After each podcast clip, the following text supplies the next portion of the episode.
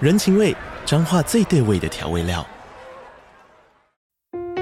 人，你在这端，我在那端，各自忙碌又相互牵挂。情，街角的吵杂声传递温暖与思念。味，是从每一个转角跳出的乡愁。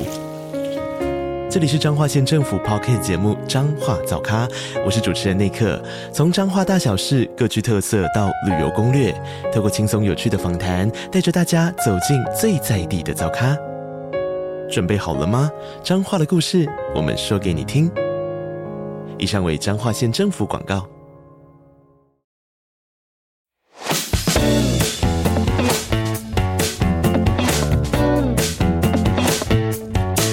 Sports s o m a t e 今日繼續有我椰青，我嘅 s o m a t e 係全個世界都有電話嘅導演黃浩然啊，Hello 黃浩然導演。 Hello，椰青，我哋今日咧誒點樣請導演上嚟？除咗因為大家可以喺戲院睇到佢嘅電影之外咧，仲因為其實導演本身都係位運動人嚟嘅。如果大家對佢有認識咧，都知道其實佢係玩咗曲棍球好一段時間㗎啦，三十年啦，三十年係啦。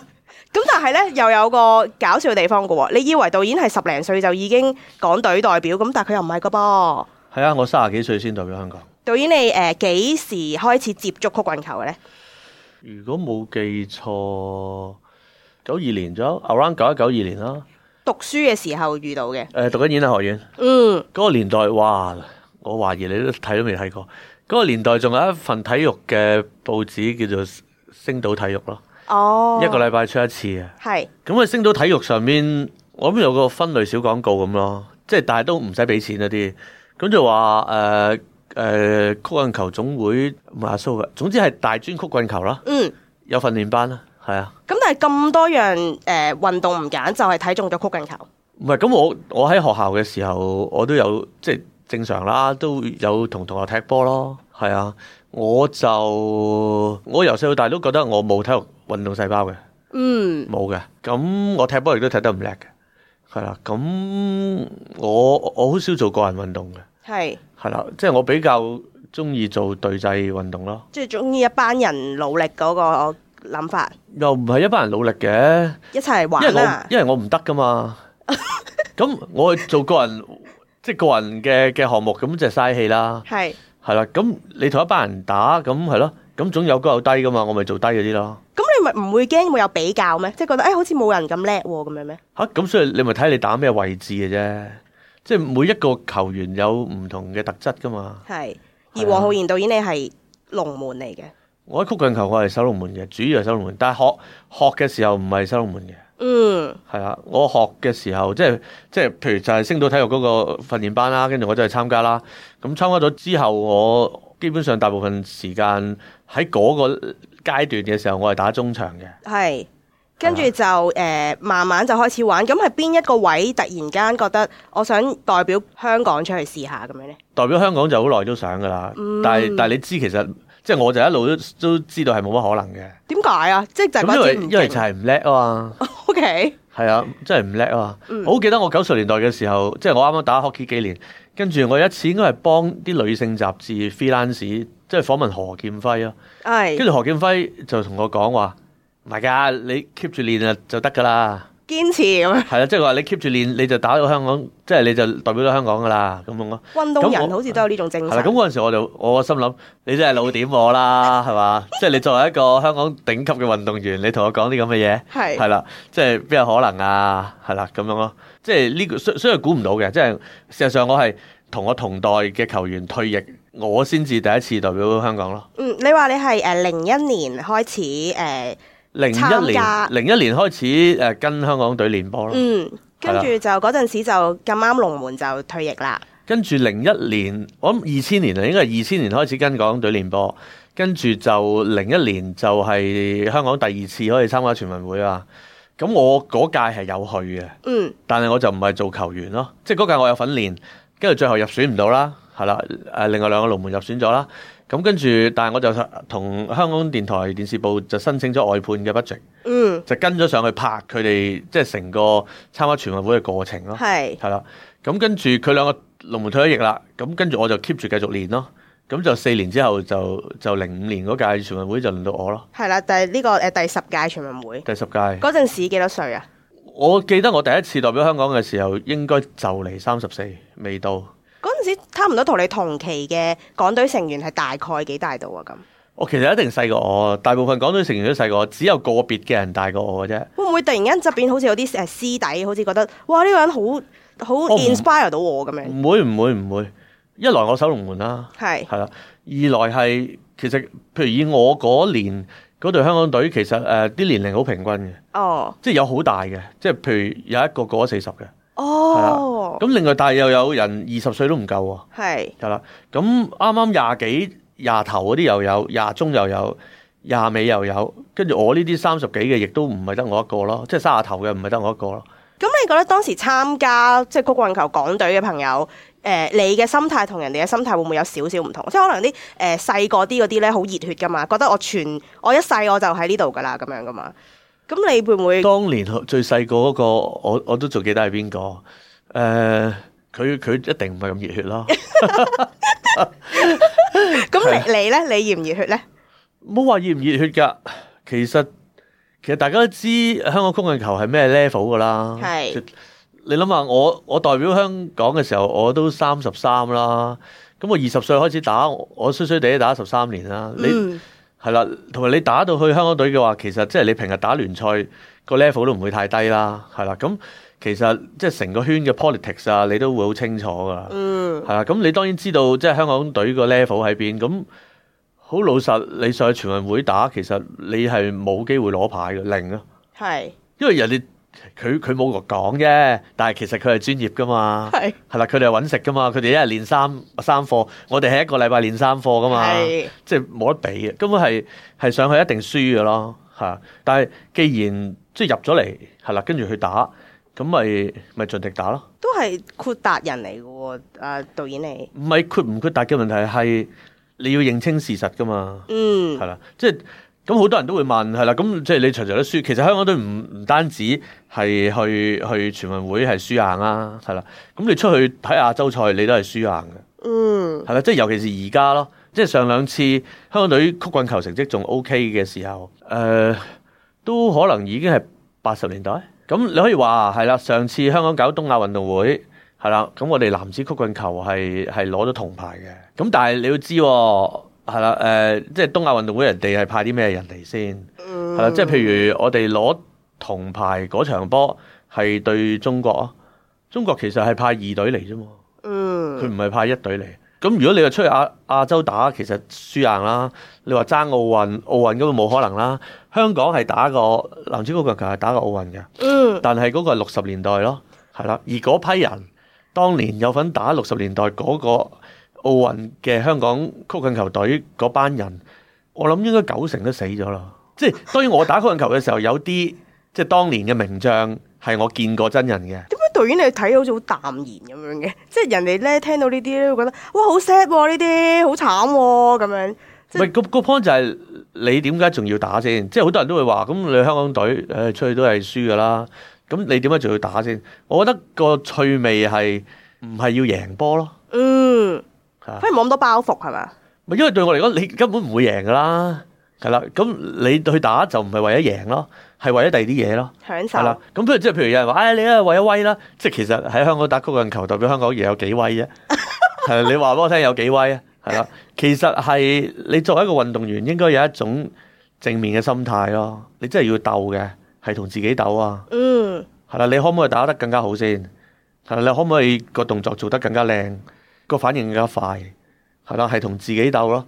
咁就算我哋當年我哋嘅教練係一個蘇格蘭裔，但係澳洲籍嘅教練啦。咁澳洲喺喺世界曲棍球嚟講係長期都係 top three 㗎啦。嗯咁所以佢係帶到真係當時最 top 嘅訓練方法嚟嚟俾香港咯。即係我哋吸唔吸收到我哋一件事啊？嗯即係嗰啲嘢真係好勁嘅。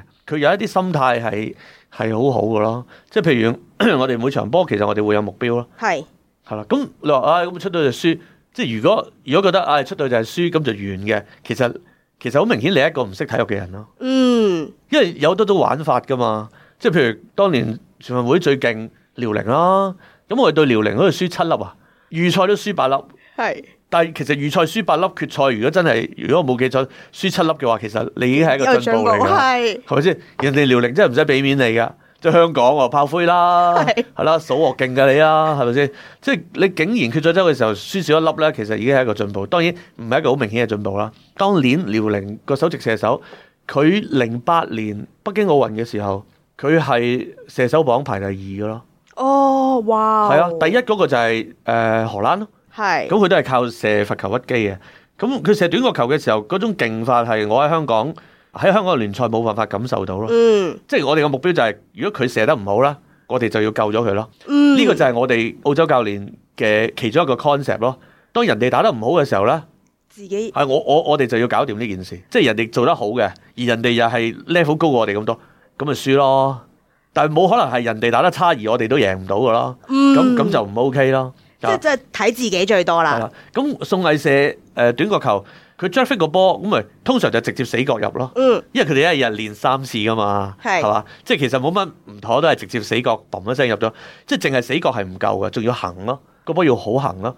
嗰種行法就係、我守龍門我戴頭盔噶嘛，而我我個頭盔係好厚嘅，厚有咩情況咧？就係、其實聲咧係聽得冇咁清楚，咁但係就係宋藝射波咧，我係聽見風聲咯。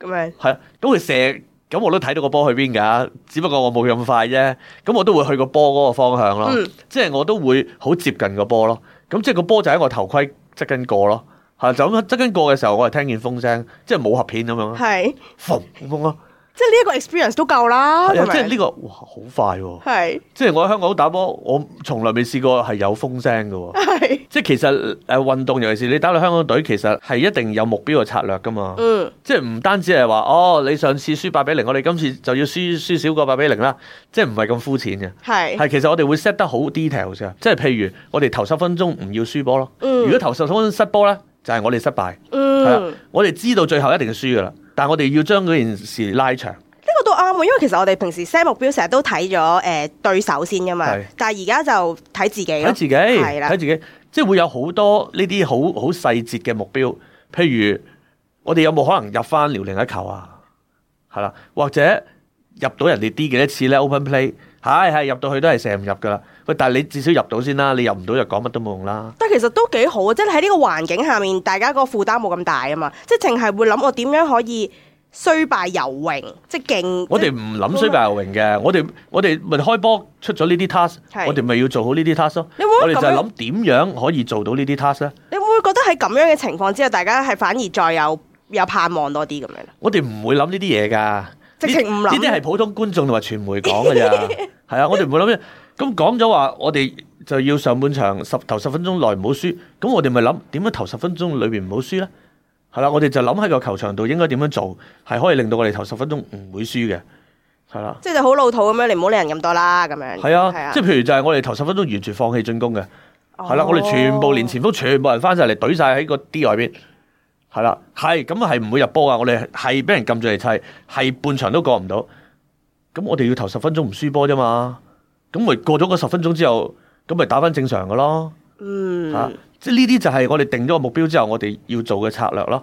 我哋就唔會諗衰敗游泳啊，係啦，誒盡咗自己力啊。呢啲呢啲呢啲唔係一啲實際嘅目標，亦都唔係一啲實際嘅 task 咯。係呢啲係口號嚟嘅咯。係如果你你十年前係啦，你係輸俾遼寧七比零嘅，而如果個劇本十年之後你係你係同遼寧打成零比零嘅，件事係唔會一日裏邊變化㗎。就喺呢十年裏邊，你係逐啲逐啲係由零比七、零比六、零比五係啦，零比三、零比一係啦，係慢慢去去進步嘅咯。而我哋呢場波 set 呢啲 target 就係其中一個 step 咯。嗯而家我哋係做嘢噶嘛，我哋認真做嘢噶嘛，咪將啲嘢切開佢咯。而呢啲嘢就係我應用到，後尾我去大學教書，係啦，教電影，其實都係咁啦。其實你要教識一個人做到一樣嘢，最基本嘅教練法，如果我哋用翻體育，就係將個動作切碎咯，將個動作切到有咁碎得咁碎，然之後逐個碎片逐個碎片做咯。嗯，你做到第一個碎片，跟住做第二個碎片，做完第二個碎片，咪逐個做，做完之後成個 sequence 做。可能因為本身香港人啲底急啊嘛，即係就係想快啲快啲有咯，快啲睇到啲嘢。香港人根本邊咁樣咯啊度適合即係做運動啦、嘥氣啦，咁你覺得電影產業同運動，即係咪對於你嚟講而家都係可以切開斬件慢慢咁嚟咧？定係你都要迎合下咪？成個工業我控制唔到啊，幾時輪到我管啊？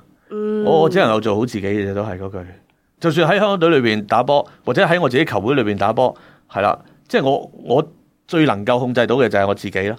而如果我啲隊友係聽我講嘅，咁咪咁咪大家一齊傾下咯。咁如果佢哋係唔聽嘅，咁算數咯，咁咪集中做好自己咯。我而家呢個年齡係啦，已經過五十啦，其實我冇可能打到最高級別嘅聯賽咯。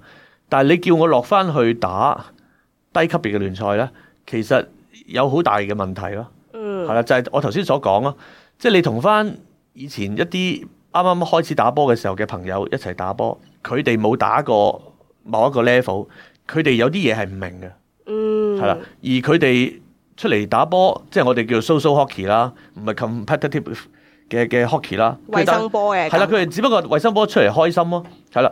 即使有一啲動作，其實佢只要改咗嗰一個動作，係啦，或者改咗一個打法，係啦，或者改咗個壞習慣，其實你每場可能輸少一球波噶啦。嗯但係你你好難要求佢哋咁做喎，係啦，你好難叫佢喂你不如咁做，佢根本就唔想做，佢根本就覺得唉、我嚟玩啫嘛咁樣，係啦，咁所以對我嚟講，我而家好難落翻去下邊打波咯。嗯，因為你落去到下邊打波咧，就係你只能夠管好自己咯。因為其他嗰啲人你控制唔到噶啦，佢哋落場亂打，你你吹佢唔漲啊，係係啦，因為佢哋嚟玩嘅啫嘛，你你改變唔到佢哋噶，係你你做咩要改變佢哋啫？你又唔可以叫佢練波噶嘛，練咩波啫？嚟玩嘅啫嘛，但係你唔覺得好 frustrated 嘅咩？係啦，咁所以我咪唔打咯，哦，即係睇你自己想係點啦，啦。所以而家我就我就唔打咯。係哦啊，聽到阿詩嘅 set 喺入邊喎，唔係咁呢個係係但係你接係受嘅，即係你覺得都 OK 嘅。係自己取捨嘅啫。嗯，呢個係自己取捨，因為其實每個人就係得廿四小時咯，係啦。咁我嗰廿四小時點用先？咁我點解唔將啲時間攞去做一啲我 enjoy 啲嘅？嗯，係啦、喂，低級別聯賽一定係星期日朝頭早啊，我不如攞嚟瞓覺仲好啦，啊係嘛？ 但係你狗出去散下步咁啦。 whatever 啦，總之啊係星期日朝頭早我做住長洲添。你諗下，我要去打波，係啦，我要幾早拎住，我又打龍門嘅，我要拎住個龍門袋，仲要而套嘢係我私伙嘅，即係我唔能，我我唔會擺喺人哋度咯，嗯係啦、咁我要幾早起身，跟住攞住袋嘢，跟住搭船出去打波，而打波仲要係唔 enjoy 嘅，係啦，咁咁咪唔打咯。咁但係嗱，呢個位就係唔同啦，即係有啲人可能就會係去到呢啲位就會覺得誒好好憤恨咯，就係誒唔得喎，咁點啫？咁而家點啊？好唔開心咯，咁咁點啊？咁樣咯，唔開心咪唔好做咯。係你唔 enjoy 樣嘢，你做咩做啫？